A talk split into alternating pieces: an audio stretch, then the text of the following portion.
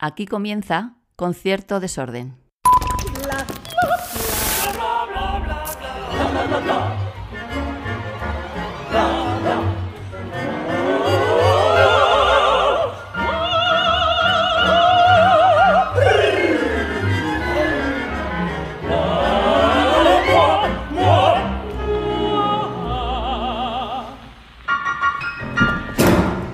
Bueno, primero de todo, una temporada más que regresamos a este Hotel Urso, que es una maravilla. Como en casa en ningún sitio, mm, pero bueno, es que este hotel siempre me, hace Pero ponerlo casi, ¿no? en duda.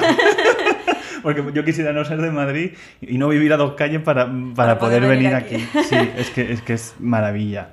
Y ahora que estoy, bueno, yo estoy de resaca, pero tú, yo no sé cómo tú estarás. También, también, porque además no he pasado muy buena noche. Y... Es que vamos a ver cómo nos sale esto, porque yo no he dormido. Es que, en fin, eh, lo digo, tengo delante a una de las mejores pianistas de este país que ayer dio un recital en la Fundación Juan Mar que eh, yo, o sea, no, no paraba de, de no poder coger aire. Bueno. No, no, qué, cap- qué capacidad, o sea, absoluta. O sea, un programa muy bonito. Alba Bueno, Ventura, ¿qué tal? ¿Qué tal? ¿Cómo estamos? Yo, yo me siento que tengo, lo dije ayer en redes, la escarlatiana, o sea, como si fuera una enfermedad. me ha cogido, no Mira, he a todos dormido. nos ha pillado un poquito esto.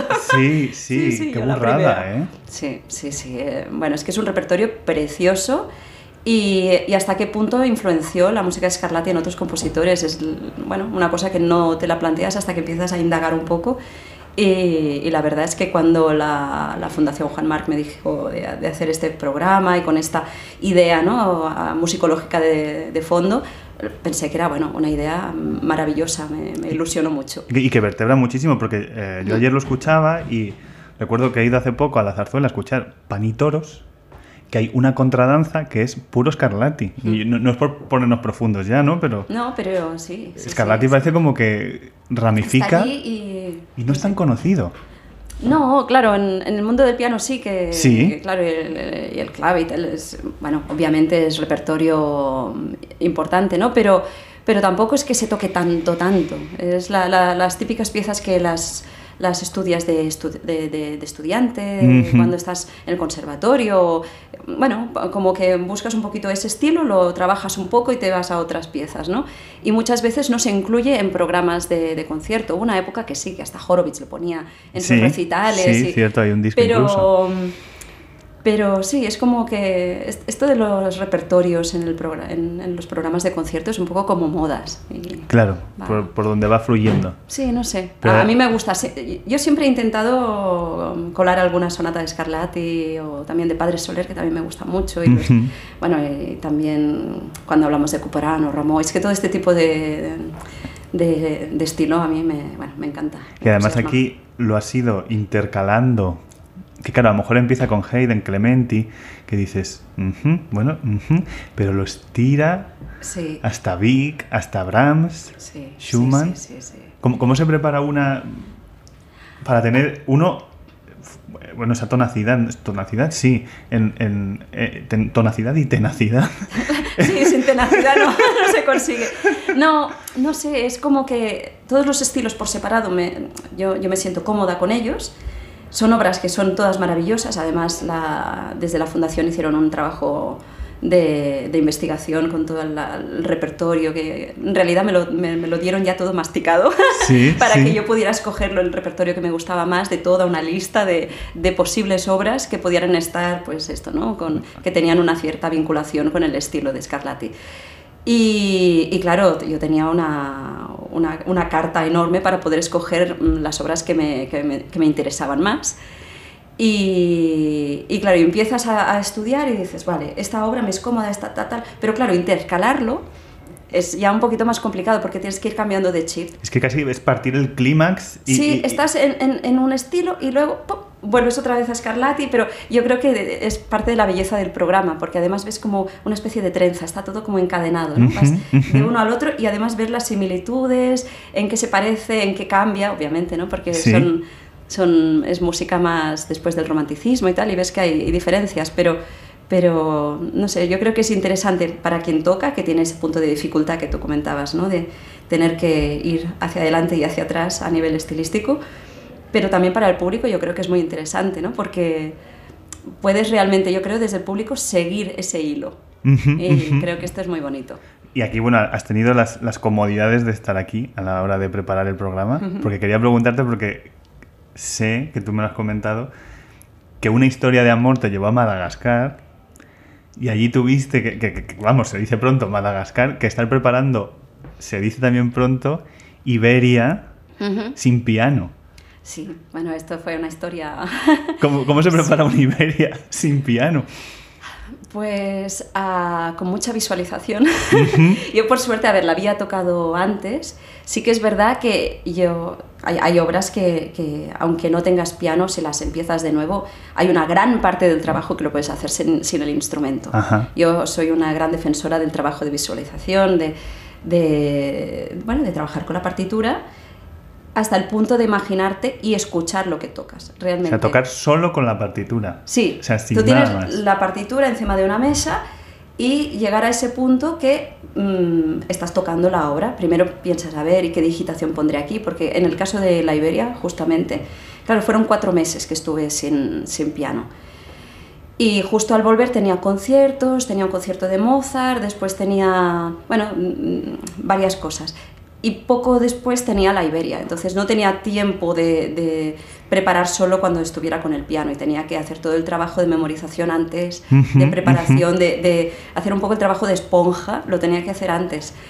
Y, y, tampoco tenía todo el tiempo del mundo, porque claro, estaba ahí para una razón muy importante, que era empezar a, a convivir con, con, mi hija, fuimos uh -huh. a adoptar a nuestra niña.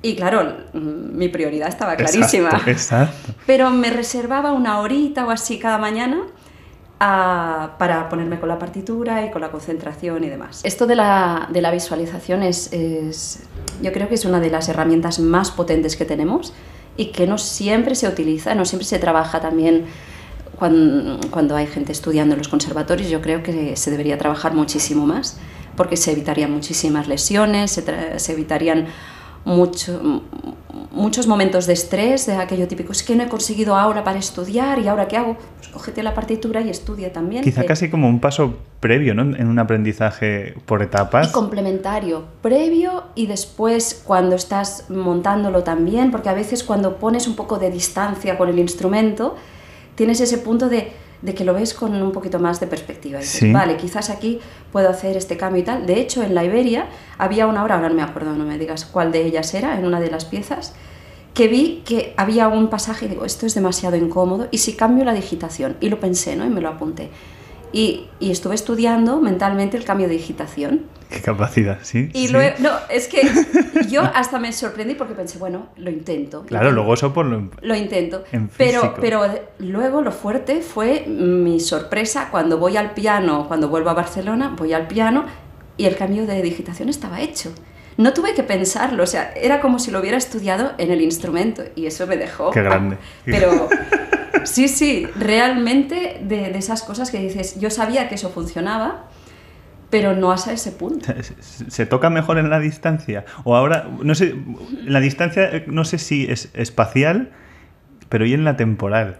Sí, esto es una mezcla, o sea, entonces tienes el, el, la cuestión espacial que dices, ¿no? Tienes que imaginarte las distancias, aunque no estés, porque yo no me pongo encima de la mesa como si estuviera tocando en la mesa o haciendo un dibujito con las sí, teclas. Sí. Me imagino como que estoy tocando, pero tengo las manos en la falda, no, no estoy intentando hacer como que toco. Alguna vez hago así, como buscando el cambio de digitación o algo, pero no. Sobre todo es la imaginación, es un trabajo interno y, y, claro, y después te, te vas uh, enterando de cosas, uh, porque es un tema que a mí me, me apasiona, toda la parte más uh, de, de, la capacidad de, del cerebro de poder sentir algo sin estarlo viviendo en realidad, sí, ¿no? El punto sí. de la fantasía, hasta qué punto nos, no, nos, puedo, nos puede influenciar y nos puede dar, bueno, es un recurso enorme. Y se ve que hay estudios que midiendo la, la ¿cómo se dice? Como la, la actividad neuronal y sí. las diferentes partes del, cere del, cerebro que se activan tocando un instrumento, o sea, la auditiva, la más um, motora, to todos, todas las partes que se activan, cuando con las personas que le estaban haciendo el, el estudio, después les medían lo mismo cuando se lo imaginaban, se ponían en marcha las mismas partes del cerebro, como si estuvieran tocando, como si estuvieran escuchando. Y claro, cuando yo me enteré de esto pensé, es que, ¿qué estamos Ahí está, haciendo? ahí está. ¿Qué estamos haciendo? O sea, vale la pena, todas aquellas leyendas que dicen, ah, tal persona se aprendió el concierto de violín de no sé qué en un avión, ah, y en- Sí, yo me lo creo. puede pasar. Sí, claro. Bueno, yo sin de- o sea, duda, sin duda. Es, es- es posible, obviamente. Mm, Hay, hay mega cracks que lo pueden hacer así. De- Esto ya es, un- es un paso más, más yo, allá, ¿no? yo de ti viendo lo- y escuchando lo que escuché ayer, todo de memoria, ese Bueno. intercalado, que además son músicas pues de corte, claro, de corte muy clásico, eh, evidentemente, Scarlatti y tal, que, que son tan circulares, vamos a decirlo Sí. de una manera, me parece de una capacidad... Bueno, porque a veces estas piezas que parecen como que no tienen que ser tan difíciles, pero como que hay tanto parecido a nivel Exacto, a, exacto. a nivel motívico, que además hay, algunas, había alguna sonata que también era la misma tonalidad, hay cosas de Ujú. estas que es, es muy, faz- muy fácil que se te vaya claro, la digo, y ahí está, y no se va, y no se va. Al- Bueno. Al, día siguiente, no sé si es muy pronto, uno cómo se despierta y, y no sé si, si, si tienes una resaca y, y puedes analizar lo de ayer o es demasiado Si pronto. te digo la verdad, Gonzalo, Sí. estoy pensando en el próximo concierto ya. Ya estoy en pensando otro en, el concierto de Ravel que tocó dentro de unas semanas. Estoy ya. Claro, porque es que no sé si, si se toca mejor o se toca peor desde el recuerdo. Bueno, durante muchos años yo tocaba peor desde el recuerdo. Ajá. O sea, era como que me veía los defectos después, no sé qué. Y yo creo que con los años aprendes a valorar las cosas que han ido bien y las que no, dices, vale, las localizas, dices, esto lo tengo que mejorar, ya está, pero no lo magnificas. Y yo, yo creo que esto es importante porque cuando, cuando empiezas y cuando eres jovencita y no sé qué, que cuando haces algo mal, que sabes que tú lo puedes hacer muy bien, te da una, te da una ansiedad, porque es como que yo creo que estamos como con mucho, muy en contacto con nuestro ego de jovencitos. Sí. Y en, si, si haces un poco de Sí, trabajo sí, sí. interior... Y hay gente que ni de jovencitos. o sea, También de mayorcitos, sí. si haces un poco de trabajo interior, a medida que van pasando los años, es como que dices, bueno, ah, ponemos un poco de distancia, hay cosas que, como que somos humanos, Ujú. querrías mejorar, pero ya está. Saber exactamente dónde tienes que atacar, qué puedes mejorar y lo que está bien, también reconocerlo y decir, mira, esto me ha gustado como ha ido, esto no, y ya está. Yo creo que con el tiempo he aprendido un poco a, a- a, no sé, supongo que es muy difícil, ¿no? Porque la percepción es muy subjetiva Ya. pero aprendes un poquito más a ver las cosas tal cual y no, y no ni pensar que lo has hecho todo maravilloso cuando no, porque nunca es todo maravilloso y perfecto, y tampoco mm, aplastarte. Es, la- es- es la manera de poder llevar una carrera, la manera de trabajar el, e- el ayuda. error y el éxito. Yo creo que ayuda, porque tampoco te crees mucho el éxito, o sea, lo, lo- lo ves, dices, cuando una cosa ha ido bien o cuando veo un concierto que, al margen de la cuestión musical, ¿eh? que, que ha gustado mucho, que la gente está muy contenta, no te lo creas demasiado tampoco, o sea, Sí, Sí, sí. ha ido muy bien, les ha gustado mucho, pero mm, otro día puede ir diferente. Y no sé, además es como muy, muy aleatorio, porque a veces haces un concierto, tocas un concierto que ha ido no mal, pero no es un concierto de aquellos que estás muy, muy contenta, y en cambio es un exitazo. Ya, ya. Y a veces das un concierto que crees que ha habido una magia increíble y el público seguro que lo ha apreciado, pero tu sensación es, un poco más fría. Es otra. Y a veces las sensaciones son engañosas. A mí me contaba Joaquín, no sé si lo he dicho alguna vez esto en, eh, en el aire, pero me contaba Joaquín que una vez, creo que era en Los Ángeles o en San Francisco, con alguien a quien tú conociste eh, Mm. bien, que es Alicia de la Rocha, creo que Alicia salía al escenario de, terminado el concierto y la gente... ¡ah! Ella se metía en el backstage y se daba así contra la pared, qué mal he tocado, qué mal he tocado, y volvía... Bueno, esto era mucho de Alicia también. ¿eh? Yo creo que una persona más crítica consigo misma, difícil, ¿eh? Qué rigor. De- de- bueno, sí. Qué rigor. O sea, era, cuando daba clase era rigurosa con nosotros, pero yo creo que con ella lo era todavía más. Hay que ser lo primero con una, entiendo. Sí, lo era mucho. Luego sí, te sí. pregunto, no nos vayamos de aquí sin, sin preguntarte por esa otra faceta eh, tuya ya didáctica, eh, pedagógica, porque me parece también apasionante. Eh, la Rocha empezó muy joven, tú también empezaste Sí. muy joven. ¿En qué momento, esto es una pregunta que hago en esta temporada, ¿en qué momento dijiste, ostras, estoy haciendo de mi sueño una realidad? Este momento, eh, ¿es real ya esto? Eh, eso fue cuando toqué en, en, el auditorio con 14 años, con uh -huh. Sir Neville Marriner y la orquesta de Cadaqués. En, en, el concierto ese era como, sí, sí, es esto. Entiendo que fue la música, es que voy a hacer luego la playlist de vuestras músicas y esa es la música, entiendo que asocias a ese momento. No, no sí. sé si queda otra. Sí, sí, sí. sí.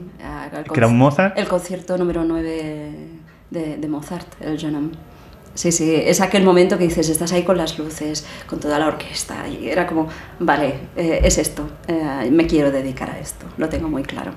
Y desde eso ya Siempre pasado... me había gustado, y siempre, Sí. Pero desde, la, desde lo que puede pensar una niña. Entonces, Claro. era, yo quiero ser pianista, pero como puedes decir, quiero ser, yo qué sé, un bombero, quiero ser astronauta, pero era una cosa que me gustaba, que tenía una cierta facilidad, que me gustaba, que veía, claro, cuando eres pequeña y ves que la gente reacciona bien a algo que haces tú y que, oh, bueno, claro, es lo que pasa, ¿no? Que te sientes el centro de atención y, ay, qué guay, yo quiero hacer esto. Sí. Pero yo no, yo creo que no tenía una, una idea real de lo que era y de, que, de lo que quería hacer yo con mi vida. Obviamente Claro. era una niña, era solo que me gustaba hacerlo y me gustaba la atención que creaba. a ver, no, Bueno, vamos, como a todos los niños les gusta como- ser el centro de atención. es lo que pasa. Y poco a poco eso se va transformando en una, en una pasión realmente. Bueno, es, es- esto es lo que yo quiero hacer en mi vida. Y de ahí ha pasado ya bastante tiempo. Tiempo. Sí. Lo digo porque Sí, bastante, ha llovido, ha llovido. el otro día subiste un post que, que a, a redes que me pareció eh, lo más de reivindicativo y de divertido, en el que subías, se veía en, en Instagram eh, un montón de, bueno, de, de cremas o de productos encima del teclado y tú reivindicabas tu edad y tu trayectoria. Que yo no sé cuántas veces voy a arriesgarme y voy a decir que los hombres apuntamos con el dedo de cuando eh, a una mujer ya podemos considerar que ya mm, enhorabuena, ya has llegado a un punto en el que te puedo considerar adulta. Sí, no sé. O sea, adulta, madura, en la carrera o- me refiero. O, o ni considerar nada, o sea, yo creo que, supongo que, que pasa un poquito, no, no creo que sea solo una, una cosa que nos pasa a las mujeres, pero yo creo que, que pasa más, o sea, la, la joven promesa, no sé qué, bueno, es como que, que, a ver, que tengo, estoy a punto de hacer los 44 años, que tengo una edad, que, que, que hace muchos años que estoy encima de los escenarios, por suerte, he tenido, ha sido un privilegio. Y, y yo, bueno, el- el- la publicación esta de Instagram era en, en clave de broma, un Sí, sí, poquito. obvio, obvio. Por, con todas Irónico mis total. cremitas, porque además yo, bueno, me gusta cuidarme un poquito y tal, sin nada del otro mundo, pero me gusta cuidarme. Pero, pero claro, hace gracia, porque dices, bueno, mira, ah, me, me- me ven joven todavía. pero, pero después te lo planteas. Es que, mm, ¿hasta qué punto a un chico que, que tenga una edad, un hombre que tenga una edad igual como la mía, de cuarenta y pico, que tenga un- su carrera con sus conciertos, le dicen la joven promesa? Sí, sí, de una manera u otra, que tenga una carrera de un tipo o de otro o de tipo. otro. A veces hasta yo me, me había llegado a plantear, bueno, quizás si estuviera en la, en la Champions, esto no me lo dirían. Ya. ¿Sabes lo que quiero decir? Sí, sí.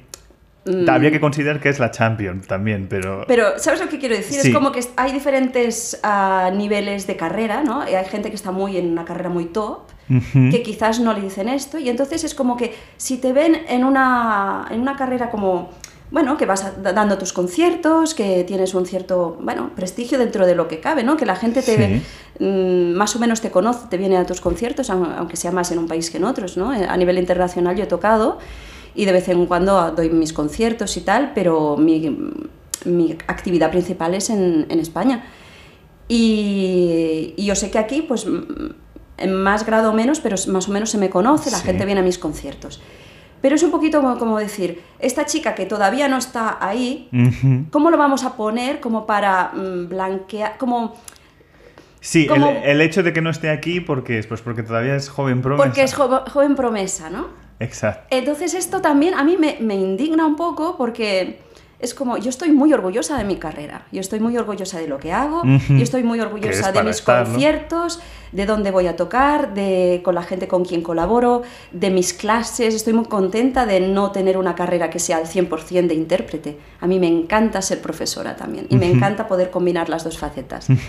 Entonces, no necesito que me maquilles nada. Yo ya sé que no tengo la carrera de Yusha Wang. No me hace falta esa carrera, no la querría ni en pintura. Es- Porque es muy solitaria. Hay que es- entrar a valorar muchas cosas, Sí, claro.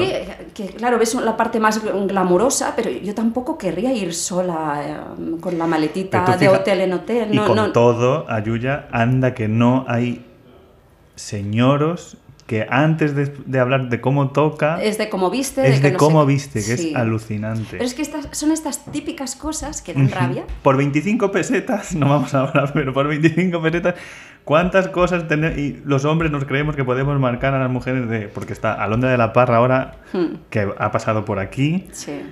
Que han estado señalando de tú no vales, tú sí vales para ser director. Es como, ¿podrías dejar a la gente que haga carrera o que haga su Sí. arte y que haga su música antes de decir tú que estás en el sofá de tu casa Sí.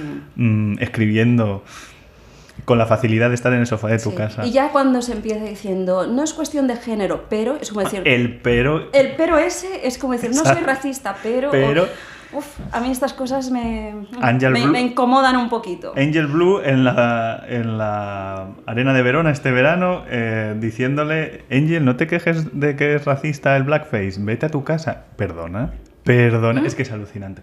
Bueno, es ¿Cómo que- puede ser? Es Son que cosas, no, sí, no pararía. Son cosas que, sí, que incomodan mucho. Hablando de, de otras mujeres, eh, quiero traer aquí una asociación, una simbiosis que, que- que os habéis encontrado en la carrera con Elizabeth Leonskaya, Ujú.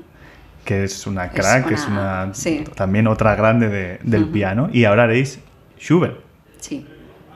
Sí, fantasía a cuatro manos. que eso es Es una preciosidad. la de- de- música. es una música de otro mundo y poderlo tocar con una gigante del piano como es Leonskaya es bueno, Yo- volver a poder volver a tocar con ella otra vez, eh, bueno, es un regalo. Ahí peregrinaremos. Yo cuando, cuando And- Andrés Salado, que ha pasado por aquí, me llevó a, a su espacio que tiene en Radio Nacional y me Mm. dijo, selecciona unas, las músicas de, de tu vida, las músicas que te gustan. Y para mí Schubert es siempre... Pero elegí esa pieza. O sea, es que me, me parece... Sí. No sé, lo suspendido. O sea, Sí, la sí, belleza. Sí, sí. Es, eh, es, es preciosa, es una, es una obra maravillosa que además tiene secciones muy contrastadas, muy contrastantes, eh, con mucho, in- mucho in- muy intensas, con, bueno, es- es- con, con una magia después, de golpe tienes un- unos momentos de estos cuando vuelve el tema principal cada vez, que es como que te vas de este mundo, después vuelves otra vez a, a tener otro pasaje intenso, después la parte fugada, después otra vez. Es como, bueno, es, es brutal, es in- increíble, es una pieza preciosa. Es maravilla, preciosa. es, es maravilla. Mm. Leonskaya, no sé si a ti te ha ocurrido también, eh, muchas veces se la asocia ya directamente. Usted es Schubert, usted es Mozart, que no sé si a ti todavía te siguen asociando. Quiero decir, Esto, hay- nos rompemos hay- la cabeza cuando, cuando Leonskaya tiene un Sostakovich, por ejemplo, eh, o un Brahms que, que Eh, alucinas. Claro, obviamente. Es mm, una intérprete que te, te lo puede tocar, puede, puede tocar lo que te dé la gana.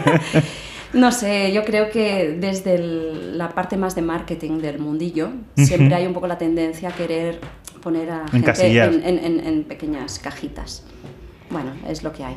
Otro de tus cajitas, se encasille o no se encasille, es Prokofiev, que vas a hacer ahora. Bueno, ahora. Eh, Mayo. A, fi- a finales Sí, de temporada. Bueno, sí. esto, esto saldrá en enero, creo. Eh, pues para mayo, que está a la vuelta de la esquina, para ir todos a escuchar. Eh, bueno, mi catalán es el, el de Girona. Entonces yo voy a decir Illes Baleares, pero, o Balears, Illes Balears, no sé creo no sé si en sí. mallorquín se pronuncia así o no, perdón. De- de No, acento no, mallorquín no, no, te puedo- no llego. Bueno, Illes Balears, vamos a decirlo Sí. así. Y em, Sí. vas a hacer Prokofiev 3. Sí, sí. Es un, es un concierto que últimamente he estado tocando un poquito.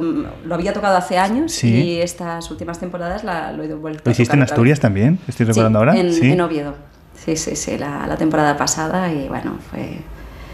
Fue. un- Una, una pasada, lo pasé muy, muy, muy bien, muy bien. Es un concierto con muchísima energía y si encuentras que el director y la orquesta hay una buena energía, porque hay un punto que tienes que ser muy, muy clavado para que todo vaya muy Eh, bien. eh, sí, bueno, porque es que hay partes que es puro jazz, que el jazz parece como improvisación, pero, pero, no. Y a, y a nivel de cómo, cómo entra en las diferentes secciones, Sí, tienes que ser muy, sí. muy, muy claro eh, con todo. Todos tenemos que ser claros, la orquesta, el director y yo, todos. todos. Y, y- y bueno, ah, me hace mucha ilusión volver a, a tocarlo, la verdad. Eh, que- que- mm, imagino por dónde, me vas a, que por dónde vas a salir, qué vas a decir, pero no sé qué se me hace más complicado, si montar un Prokofiev 3, 3 o un programa de Scarlatti con todas esas mini coincidencias que hemos hablado antes. Son cosas diferentes. O un programa de cámara, son cosas diferentes. En, en cada tipo de, de música tienes ah, unos retos y unas cosas que son difíciles. A veces un, un- lo que decíamos, ¿no? Un movimiento de una sonata de Haydn puede ser mucho más difícil en ciertas cosas que un movimiento de un concierto de Prokofiev. Pero el, el concierto de Prokofiev tienes que saber que hay una, un, un tiempo como de cocción para, para hacer la parte de, de, bueno, mm, interiorización física, muscular, las- la- lo que es la memoria muscular, todos los saltos, cosas que son que las tienes que mm, cocer, Interiorizarlas. interiorizar de un sí, con un poquito más de tiempo en según qué, ah, pero después sí, no sé, es como que para cada estilo, para cada dificultad necesitas mm, una- un enfoque diferente. No es ni más difícil ni menos, es sencillamente que son recursos diferentes. Y, y- y- O estados de ánimo. Y diferentes. enclaustrarte en ese estado de ánimo. Yo recuerdo una vez que con Mitsuko Shida, claro, yo me la pusieron delante, pues dije, pues yo, bueno, la mujer llegó tarde a la entrevista, Mitsuko. Si Bueno. escuchas esto alguna vez y nos entiendes en castellano, mm, llegó tarde y entonces, pues a la pobre mujer me llamó a las 11 de la noche. Oye, hacemos a la entrevista. Pues yo estaba fregando los platos, pero la hacemos, la hacemos. Entonces yo empecé a hablarle no se me acuerdo si era Schubert o Mozart, porque ella es un tótem de, de- de Schubert y de Mozart, ¿no? Pero ella en ese momento tenía en la cabeza Beethoven. Sí. Entonces a mí me contestó, a mí no me, por favor, no me hable ahora de Mozart, Porque porque usted- yo no, no sé quién es Mozart ahora mismo. O sea, yo, yo le puedo hablar de Beethoven, no sé si eso ocurre. A ver, ah, es que hay un poco de esto. Cuando tienes un proyecto, tienes un, un programa, es que hay un punto casi obsesivo. Hay un, bueno, obsesión tiene una connotación muy negativa, pero hay como un punto de, de centrar todas, canalizar todas tus energías hacia algo Ajá, ajá. para optimizar al máximo lo que tú estás haciendo con, con, con eso. Entonces, ah, sí, es un poquito lo que te decía, ¿no? ¿Cómo estás el día siguiente del concierto? Pues ya Pues es que no pensando, estoy ya. Pensando en lo próximo. Ya me fui a la cama que estaba ya pensando en un sitio del Ravel que te... Tú fíjate, Sí, que además no, eh, ahí ya sí que el Ravel ya sí que no tiene nada que ver con el programa del día anterior. nada que ver. Y, y yo ya estaba con el radar, ta, ta, ta, ta, ese sitio, no sé qué, aquí, que tengo que estar piano, no sé qué. Ah, bueno, También es una manera, ima- imagino, como de, de- de desquitarse de, toda la adrenalina anterior. Sí, es que no sé si es algo, es algo inconsciente, pero, pero es que nos pasa, yo creo que nos pasa mucho, ya estás con el chip de lo siguiente y va, y, y ahora y es como que haces una especie de inmersión en lo próximo. Ujú. No sé, tanto como decir no hablar de un, de un estilo o de otro como Ushida, yo quizás no llegaría a ese punto, pero, pero sí que es verdad que te centras más en otra cosa. Y hablando de centrarse, y esto es una pregunta que he introducido nueva en esta temporada, pero no sé si la voy a quitar, ¿eh? O sea, ya lo digo porque no... Aquí ninguno me estáis dando juego y, y no sé si la voy a acabar Vaya. borrando. No, Vaya. la voy a modificar un poco porque yo, claro, me, me estoy descubriendo que, que estáis tan... Has utilizado, no sé si lo has utilizado tú, lo he utilizado yo, el enclaustramiento este de- de- de- casi emocional en, en la música Sí. Y la voy a modificar, la, la voy a reducir a ¿qué te está dando la vida ahora mismo? Porque yo quería saber qué otras partes de la cultura, pues yo qué sé, pues, pues he visto esta peli, pues he ido al museo, pues quiero ir a ver esta obra. Eh, y claro, es que estáis dentro de la partitura que no salís de ahí. No creas. Bien. No creas, a mí me gustan muchas cosas. Yo soy una fan de mi, de mi biblioteca del barrio, me gusta mucho. Qué ir maravilla. Sí, no sé, a ver, no soy una gran lectora, ¿eh? pero, pero me estoy aficionando a cada vez leer más, porque ha habido épocas en mi vida que he leído más, Ujú. otras que estás como con más preocupaciones, más cosas y que intentas leer y se te va la cabeza y dices, no puedo. Y ahora es una época muy dulce en este sentido. Y acabo de leer un libro de Ishiguro que me gusta mucho, eh, que ¿Sí? es Cla- Clara y el Sol. ¿Sí? Y, y, bueno, me, me transportó muchísimo.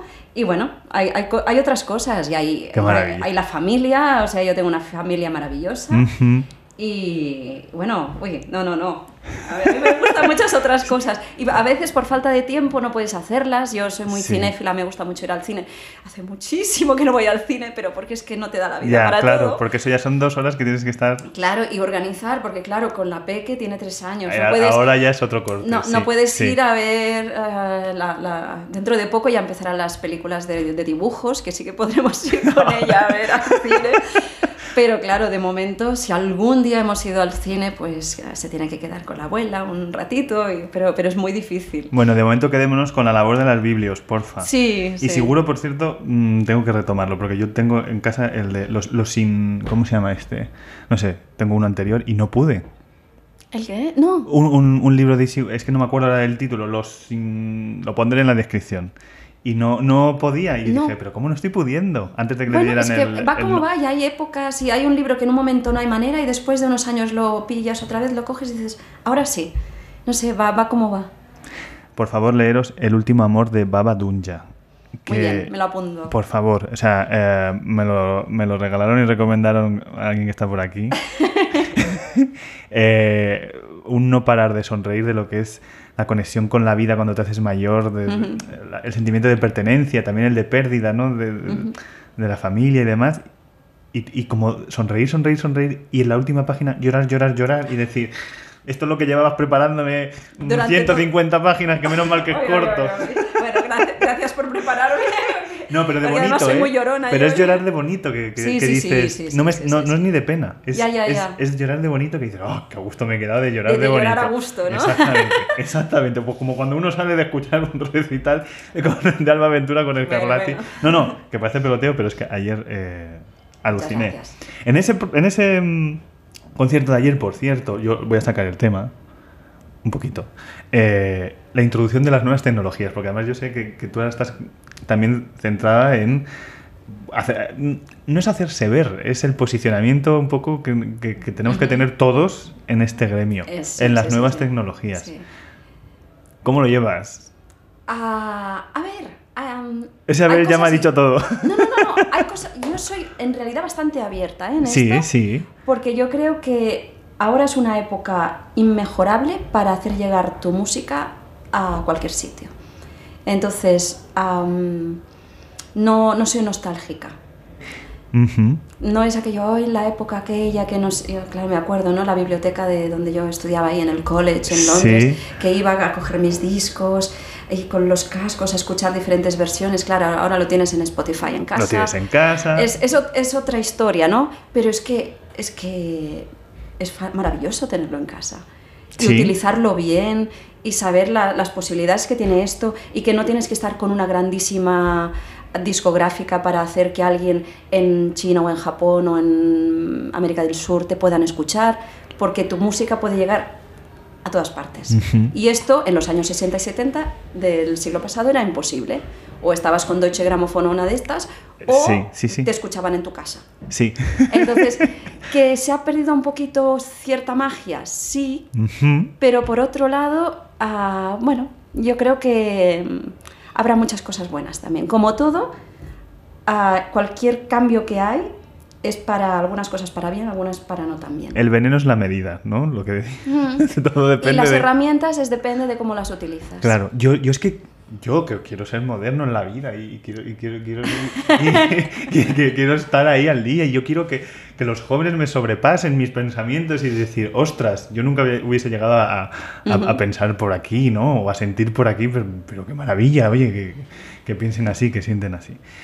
Pero es que hay veces que, o sea, que la pérdida está en el romanticismo. Lo de los discos ya estoy aprendiendo, porque yo soy muy discófago. Sí, la- Y- la- el objeto también. ¿no? Sí, claro, y yo esto lo hablaba con gente mucho más mayor que me decían, pues imagínate cuando no había discos, que venía alguien, tocaba y lo que se quedaba era la memoria La del memoria del- público. De claro. acuérdate cuando vino y tocó y aquello...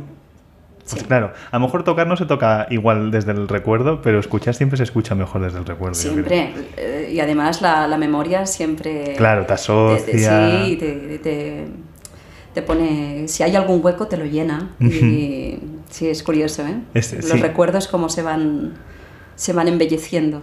Eh, los míos todos, o a sea, no ser que sea uno de muy traumático, pero aún así, Claro, a es lo veces, que tiene. A veces también, eh, con un poco de distancia, con el tiempo, a medida que va pasando el tiempo, se va, Sí, el yo- Photoshop va sí, funcionando. Sí, lo, lo- lo va puliendo el Lo va tiempo. puliendo, sí. Yo, yo además que tiendo a idealizar absolutamente todo, pues lo que es bueno me parece maravilloso una vez que han pasado un tiempo y, Sí. y lo que era muy malo, pues es cierto que bueno, pues Eh, no. también lo aparcas un poco porque dice, ¿para qué voy a estar recordando esto? Pero bueno, Pero bueno, sí, sí. sí, uno recuerda siempre. Bueno, esto es otro tema. Volvemos a la... Sí, pero ayer, por ejemplo, en el concierto sale Alba, ¿no? Sale, sale Alba y va a tocar. Y empieza a tocar y se encienden dos pantallacas, una a cada lado, que estaban enfocando a sus manos. Y yo dije, oh, mira, esto pues para la gente está mayor, o que no, no está viendo justo las manos. Es muy interesante además en el Scarlatti porque es muy, sí, inter- sí, sí, es ver. muy interesante. Es un pianismo muy... Sí, sí, Mm, para muy es- bonito. es- sí. Pero claro, lo que pasaba es que el, el audio en directo que provenía de ti, directo, claro, del piano, la fuerza y tal, a la imagen, iba desfasado Un poquito. nada, no sé cuánto. Mm. Pero yo estaba ya desquiciado, o sea, yo no, no podía, o sea, yo decía, no mires a la pantalla, Gonzalo, no mires a la pantalla, porque me entra ansiedad. de- de- de- Sí. Sé que es mm, demasiado, ¿no? A lo mejor estoy exagerando. Bueno, sí. Era Pero- muy poco desfase, pero estaba. Pero estaba. Lo- es como que lo vi un poquito en el ensayo y es que es, es casi imposible que vaya totalmente cuadrado. Yo, claro, yo creo que no sé si hay Entonces algo... cuando lo vi, porque sé que eh, esto a nivel técnico es muy complicado, entonces Sí. vi que había un pelín de desfase y pensé, Alba, no mires. Porque en el ensayo además tenía el- la pantalla que iba un poquito hacia mí y lo veía y era en plan de no mires, tú concéntrate en Claro, porque que yo". además te puedes sacar de todo a ti, porque es como un rever. Y sí, exacto. Pero luego ya vi que habían girado un poco la pantalla para que yo no viera nada y pensé, bueno, lo que pase allí ya no Ya está, yo a lo mío. yo voy a lo mío. Y, y puedo entender que para el público es muy, es muy vistoso y tal, si no se dan cuenta del desfase, si se dan cuenta. Claro, yo no Entonces sé- no te- sé- Te, saca, te saca de quicio. Yo, bueno, pero a ver, que hay una cosa maravillosa que es mirar a Alba, ya está. O, sea, o, al, o o al pianista que esté Pero- tocando, que es lo suyo. Que es, Mm. porque además hay una, gestic, una gesticulidad. Gesticu, mm, gestos. Sí. no, es muy pronto por la mañana hoy. En ti, eh, el, el cómo expresas ya con el cuerpo, con, con- con la sonrisa, el cómo cantabas. No, no cantar eh, literalmente. Pero Espero yo- que no, que no se me escape. no, pero yo te veía cantar con, la- con- con- con Mm. esas voces de Scarlatti que, que son maravillosas. Y, y- y claro, eso dices, "Mm, no miréis a la pantalla. Am- Amigas y amigos, mirar primero siempre a la persona antes que a la pantalla, así como en la vida. Sí, intentarlo. Mm, ahí queda la cosa. Hemos tocado antes el tema, que no me quiero ir, que vamos ya. Ya, ya vamos. Eh, terminando, pero. Hemos hablado de Alicia de la Rocha, hemos hablado de tu labor eh, pedagógica, la hemos eh, puntualizado, y ahora eres la nueva directora de la Academia Marshall, que es una academia mítica que ha estado dirigida por el propio Marshall, por Granados y por bueno, un número de mujeres también y otros hombres, pero, pero que tiene una, una trayectoria, un- una, una solera. ¿Cómo, ¿Cómo recibes tú la dirección? ¿Qué, qué- qué esperas? ¿Qué, qué qué todo? A ver, el, el título directora me va muy grande, me va enorme. Bueno, pero ahí lo tienes. Sí, pero a ver, tampoco, a, a veces la gente cuando, cuando ve que, que ahora soy directora de la academia piensan que, bueno, estoy ahí gestionando no sé cuánto. Mm, a ver, la, la academia va sola, Ajá. tiene una, tiene una historia y hace tiempo que va muy bien la academia y está en muy buenas manos y tienen una gerente maravillosa que no sé cómo llega a todo lo que llega. Y después llego yo con mi título y que básicamente, bueno, mm, es un poquito darle la- alguna línea, es más como de asesor a nivel académico, artístico, Sí. buscar un poquito las líneas hacia dónde va. El ¿no? camino- El camino a largo plazo, cosas más a nivel de, bueno, eh, que organizamos ahora con la asociación, que la queremos volver a, a- potenciar más, que haya más actividad, que venga más gente a dar clases, a hacer mm, conferencias, a que haya más conciertos. Queremos que, que de alguna manera la, la academia, aparte de, porque es que lo interesante de la academia es que tiene como dos, dos líneas, ¿no? Hay la parte esta más de esta academia por donde ha pasado todas estas personalidades, la música que Su- se ha su hecho, propia historia. la propia historia, la gente que ha venido de todas partes antigua- antiguamente, ¿no? Que pasaba por allí, los más grandes pasaron por allí. ¿m? Y, y cómo conocieron, que si Rubinstein, que si Falla, que si... Claro, ve- ves todo aquello, ¿no? Y dices, claro, aquí tienes un, un legado Sí. Y, y que después sigue y bueno, nosotros los que estamos ahora pues hacemos nuestro trabajo también como podemos, damos nuestras masterclasses, hacemos nuestras historias, pero también queremos que sea un centro a nivel cultural de que venga gente de otros Sí, sitios sí. y que sea una parada en Barcelona ah, de, de músicos de, de Ujú. muchos sitios. Y esto será a largo, ah, o sea, no, no, no es una cosa ah, Inmediata. inmediata, ten- tendremos que hacer un trabajo durante un tiempo, pero, pero bueno, esta es la idea.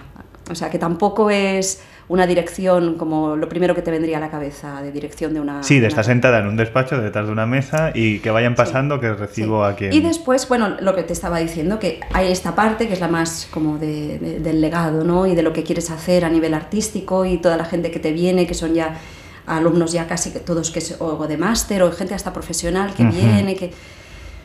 Ah, y después tienes la parte que somos una escuela de barrio también. Y Ujú. vienen niños y aprenden desde cero y que es una parte de, la- la- de picar la piedra de cantera. Sí, Y sí. que, y que es muy bonita también. Y esta dualidad de la academia... Veo que creo- esa parte te, se, se te ilumina la es- cara, ¿eh? Yo creo que es muy bonito también, porque Sí. es muy fácil quedarse en lo de, ay, la academia y lo que ha sido y lo que será. Y... Sí, muy importante. Y, pero también la otra. En el día a día El día a día que... sí, sí, Sí, yo creo que es, es- es muy importante también. Y bueno, es algo que me ilusiona mucho, que, que lo he aceptado con toda la humildad del mundo porque sé que es, eh, bueno, es una responsabilidad enorme. Pero bueno, vamos a ir trabajando. Bueno, yo creo que yo creo que está en buenas manos, lo digo yo, pero yo, yo, yo cre- creo que ya, está- ya, ya lo hablaremos dentro de unos años. No, creo que está en buenas manos. Nos vamos a tener que ir despidiendo ya, Y no me has preguntado nada del silencio. Esta pero ahora no viene. Ah, Ah, vale. sí, no preocuparse. No me va a preguntar sobre el silencio. Es la única que puede entrar preparada. Porque esa, esa no la quito, esa no la quito. No la he cambiado. Alba Ventura, ¿qué es para ti el silencio y dónde lo encuentras? No existe. Ya estamos. Hoy que me estáis deprimiendo a mí esta temporada. Con que el silencio no existe, con que el silencio no existe. Pero es maravilloso que no exista. Venga, bien, positivismo. Eh, Vale. Desarrolle, por favor. Vale. El silencio total sería la cosa más horrorosa del mundo. El, el total, o sea, estas cámaras que hay, ¿no? Que entras Sí, y que te sí. cierran y que no oyes absolutamente nada, ¿no? Como cuando fue Cage a- que pidió entrar ahí antes de, de escribir, escribir su famosa obra, ¿no? Sí, y, sí. y el punto ese del silencio, que escuchas tu corazón y nada más, y tu respiración y nada más, esto sería agobiante al máximo. Entonces, lo que es maravilloso es el silencio, mm, bueno, el casi silencio. El casi silencio. Esto Vale. es maravilloso. ¿Y dónde encuentras tú el casi silencio? En sitios donde haya- no haya interferencias en el campo, ah, en la playa, que, que escuchas cosas muy tenues.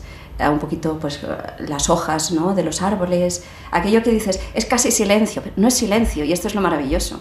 Es muy poquito, pero lo suficiente como para no estar mm, en el vacío.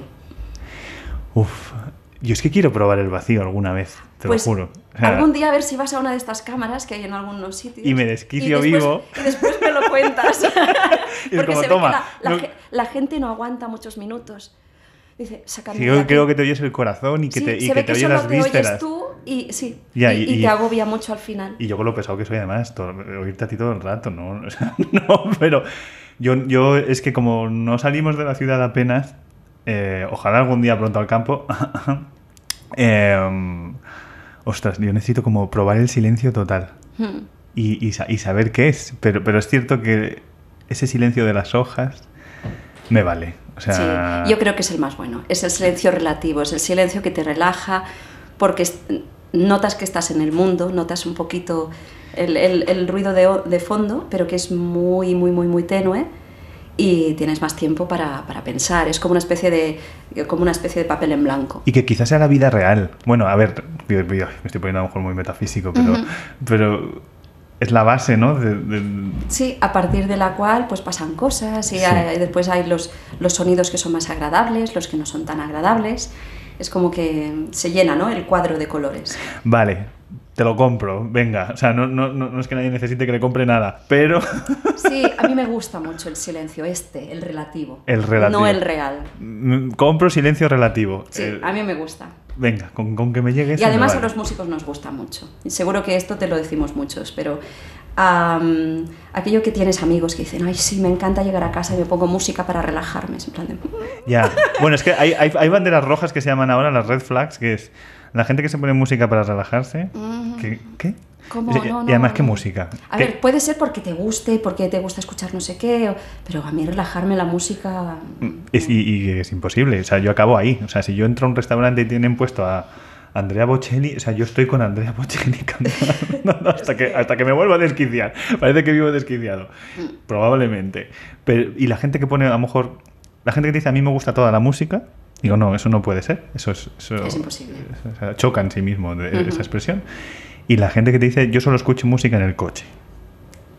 Es como... Es en el sitio donde yo no puedo escuchar música, especialmente clásica. Bueno, claro, es que además... Es que no, no soy capaz, o sea, ah, ahora porque conduzco muy poco, pero ah, cuando, a mí me gustaba hacer mm, trayectos largos, irme, pues a- alguna vez que había ido a ver amigas en Francia y no sé qué, y- Sí, y coger sí. coche y carretera.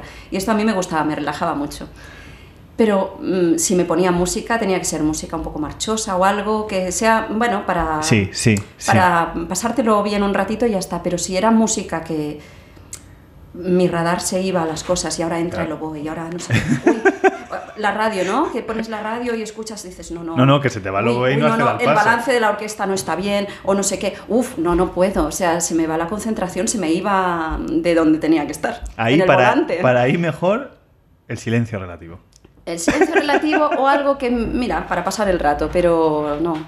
El contenido tienes que saber muy bien cuando le puedes prestar atención. Sí, principalmente. Bueno, es que lo de la música sin prestarle atención. También hay mucha gente que va a los auditorios, ¿eh? pero eso quizás sea otro tema. Es- Esto daría para otra. Para otra conver. Sí. Alba, muchas gracias. A ti. Muy, muy contenta. Un de estar placer. aquí.